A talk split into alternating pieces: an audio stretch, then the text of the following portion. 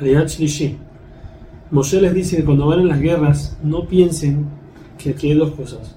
Primero que todo, es verdad, los pueblos de ahí son perversos y son malos y por eso hay que sacarlos de ahí. Pero también nosotros somos buenos, somos rectos. Dice Moshe, no, no, no. Ustedes, déjenlo a un lado. Esos pueblos son perversos y por eso los estamos sacando. También dice Moshe, porque acá le prometió a los padres, a Abraham, Isaac y Jacob, que van a, su, su descendencia van van a heredar esta tierra, pero no por ustedes.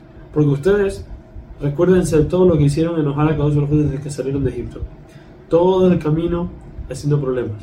Lo, el principal, el problema principal que fue el becerro de oro. Que aquí cuando Moshe subió a, a Har Sinai 40 días a recibir la Torá, entonces el pueblo al día 40 hizo el, el becerro de oro por medio, por, por, parte de Aarón también, que ayudó en eso. Y acá Dios le dice a Moshe, baja porque tu pueblo pecó.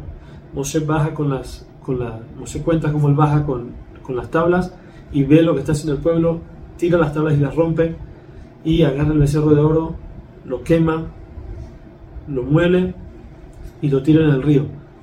Y le dice que él tiene que subir de vuelta, que eso fue, el Moshe rompió las tablas el 17 de Tamuz, como sabemos, y el 18, el día siguiente, él sube de vuelta a pedir que Akosubu los perdone, porque Akosubu quería destruirlos. No solo por ellos, sino por, por Aarón también. Porque Aarón en verdad no lo hizo queriendo, sino que vio que no, no, había otra, otra, forma de, otra forma de salir de eso. Y muchas veces por el pueblo, Akosubu perdona al pueblo, pero no no por completo. Solamente no los va a destruir, pero sigue, sigue con su furia. Y a Aarón lo perdonó, pero en parte, porque tenían que morir todos sus hijos, murieron dos, como sabemos. Después Moshe baja el 29 de Av a decirle al pueblo que Akadosh no los va a destruir, pero todavía sigue enojado. Así que Moshe sube de vuelta a la, a la, a la, a la montaña y de vuelta 40 días más hacia el día de Yom Kippur, el 10 de Tishrei, donde ahí Akadosh dice Salachti que tu oreja, los perdone por completo como tú dijiste, y vuelve a estar feliz con el pueblo.